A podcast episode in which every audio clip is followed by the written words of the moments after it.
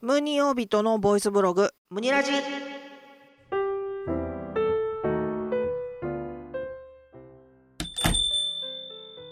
いらっしゃいませ。ご来店ありがとうございます。3月13日の金曜日、3月2回目の放送でございます。いやー、13日の金曜日ですよ。13金ですよ。ホラーだ。すごいよね。13日の金曜日ってだけで、ジェイソンに直結するっていうね。このイメージというか、刷り込みの強さはすごいなと思いますけれども。だって13日の金曜日ってさ、これもともとただのホラー映画だからね、知名度上げすぎでしょうと思います。えー日本人って記念日に世界で一番弱いじゃないかと思える民族なので、だからここまで13金が市民権を得てるのかと思いきや、海外でもやはり13金っていうのは怖いもんらしいですね。そもそも13日の金曜日っていうのは、キリスト教圏の忌むべき日らしいです。イエス・キリストが十字架に貼り付けられたのが13日の金曜日なんですって。へーっていうね。ただ、あの、フランスではなぜか宝くじの売り上げが爆発的に上がるのが13日の金曜日なんだそうです。ポジティブに考えたらね、やっぱり皆さん、宝くじ買いに行きましょう。こっちを広めたいね。当たるかどうかわかんないけど。というわけで、3月2回目、音楽たっぷりのムニラジ。ごゆっくりおくつろぎくださいませ。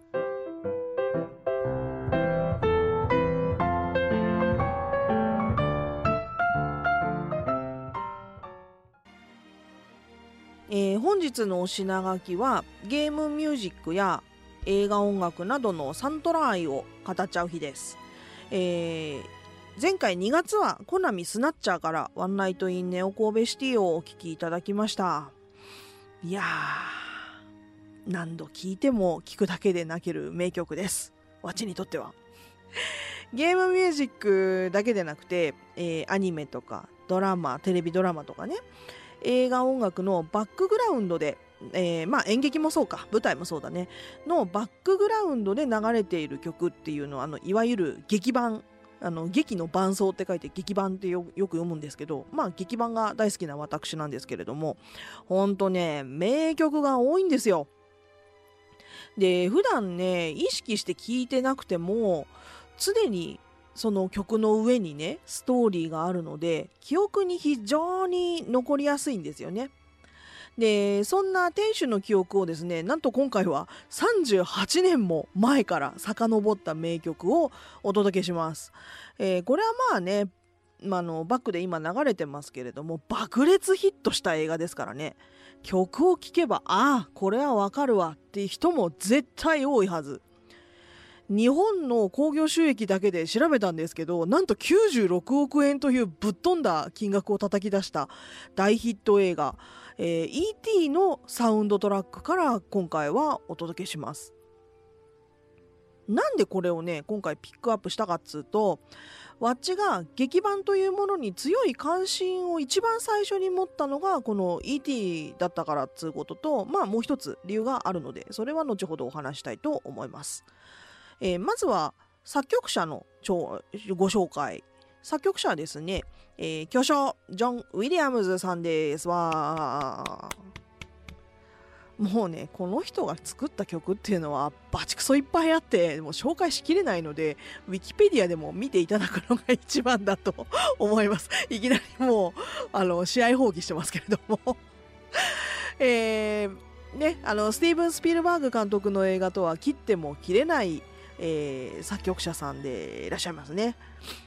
わっちがこの映画を一番見てて面白いと思える映画っていうのが一個あって、それはあの、ハリソン・フォードが演じてた時代のインディ・ジョーンズシリーズなんですけれども、これもあの、デレレテってデレっていうね、レイダースマーチとかすごい有名ですよね。これもジョン・ウィリアムさんの曲ですし、あと遡るとすっげえ古い映画になっちゃうけど、タワーリング・インフェルノとか、あとジョーズね。ジョーズのあの、デーレンっていうのは、ジョン・ウィリアムさんが作った曲、まあ劇伴なんですね。で、あとはもう、はーはーはーはーはーって未知との遭遇。で、それ以外にも、イーストウィックの魔女たちもそうだし、で、ホームラ、ホームアローン、言えてない。ホームアローン、 One、Two。あとは7月4日に生まれてでプライベート・ライアンに最近だと「ハリ・ポタ」もジョン・ウィリアムズさんが曲を書いてます。で絶対にジョン・ウィリアムズといえばね忘れちゃいけないのは「スター・ウォーズ」ですよ。もう もうダメだ。今私「スター・ウォーズ」って言うとどうしても「でんてんてんてんてんてんてんてんてん」っていうなんでか知らないけどダース・ベイダーのマーチが出てきちゃうんですけど「えー、スター・ウォーズ」もジョン・ウィリアムさんの作曲です。であとね有名どころをピックアップしたわけじゃないんだけど「ジュラシック・パーク」もやってるでしょ？で推定無罪もこの人なんですね。でなんで推定無罪出したかっていうとハリソン・フォードが出てるからなんですけど。あとねディズニー映画だよねこれ「フック」もジョン・ウィリアムズさんジョン・ウィリアムズさんが曲を書いてましてもうねもうどんだけ曲作ってんだよって呆れるぐらいものすごいいっぱい曲を作ってる方なんですよ。本当にねもう名作の隣にジョン・ウィリアムズありでございます。で今時ね映画見ない人とかあの ET をリアルタイムで見てないはずの世代の方が人工的にだんだん割合増えてきてるはずなのにああこれは ET の曲ねとか絶対知ってるもんね。あの E.T. っていう曲あの言葉を知らなくても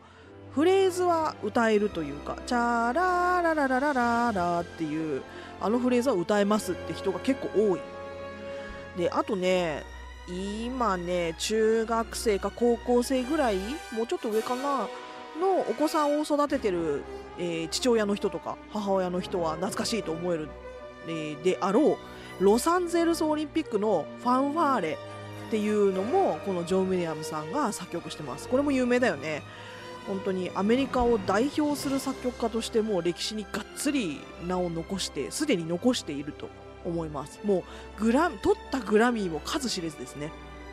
でちなみにこの E.T. も、えー、アカデミー賞で音楽賞を取っていらっしゃいますでなんで E.T. を取り上げたかっつうとあの実はこの E.T. のサントラってわちが一番最初に生まれて初めて買ったサントラなんですよ。まあ一番最初にね買った音源っていうのはあの寺尾明の「ルビーの指輪」っていう曲なんですけどサントラを買った自分の意思でコツコツねちまちま小遣い貯めて買ったサントラがこれなんですね。でなんでこれが好きかっつうと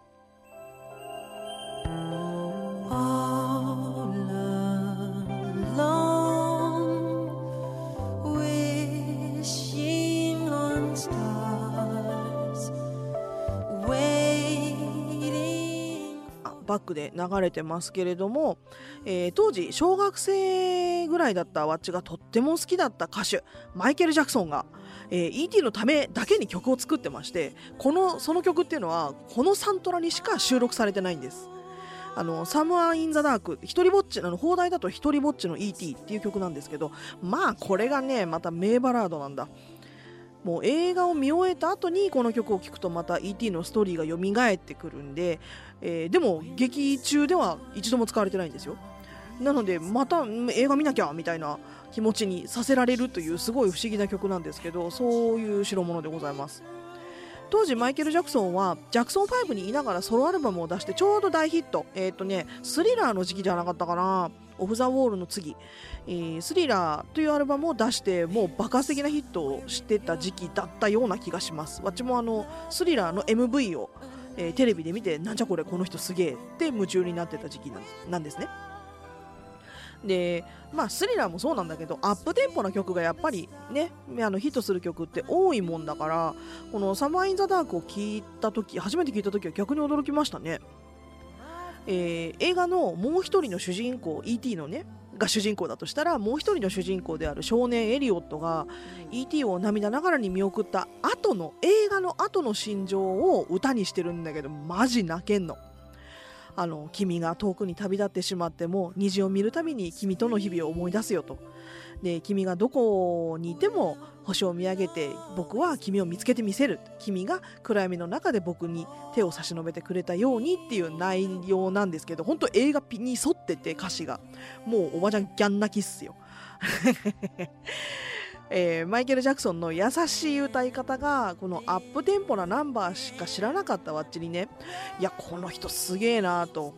どんな曲でも、ね、こんなバラードでも歌いこなしちゃう歌いこなしちゃう人なのかと。本当にマイケル・ジャクソンに夢中にされてくれさせてくれたきっかけの曲でもあってで同時に映画でもあるんで今でも本当に、えー、ちょくちょくね聞き返してたりとかしてます。仕事の BGM にねしてたりとかしてます。はい。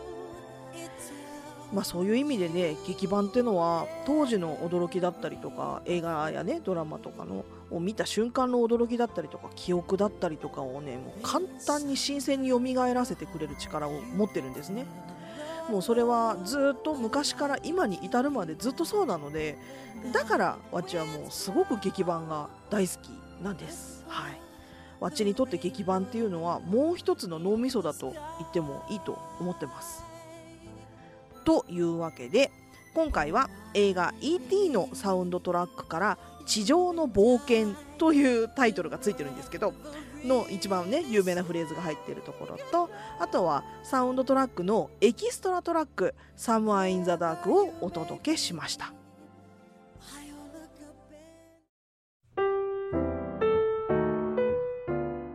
ムニオビットのボイスブログムニラジそろそろ閉店のお時間となりました。今回のメニューはいかがだったでしょうか？えー、ゲーム2連発からのね映画音楽しかも王道巨匠に永遠のポップスターのナンバーと振り幅が極端だったんですけれどもお楽しみいただけていたら嬉しいです。で最近またね新型コロナ新型コロナでニュースがひどいですね。でマスクはねえわさでライブハウスもどんどんライブがキャンセルされキャンセルされちゃっててさちょっと下向きな感じではあるんですけれども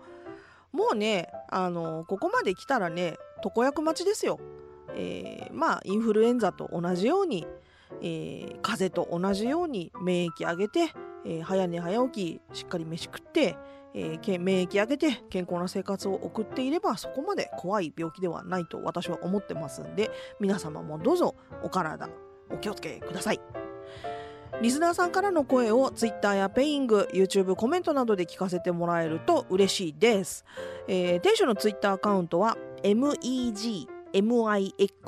メグミックスです。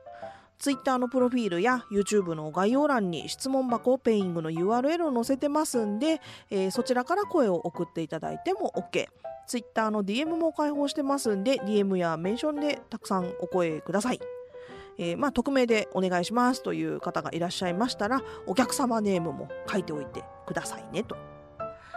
で次回のムニラジなんですが3月20日はえー、っと春分の日で臨時休業でございます。ですので、えー、3月の27日が、えー、次回の開店日。次回の開店あの次回のお品書きは質問箱にえー、ガンガン入ってくるご質問にお答えしちゃうぞという回ですので、えー、この2週間でたっぷり質問を貯めておいてもらえると嬉しいです。では本日はここまで。次回のご来店心よりお待ちしております。質問もいっぱい送ってくださいね。それではまた月の端っこでお会いしましょう。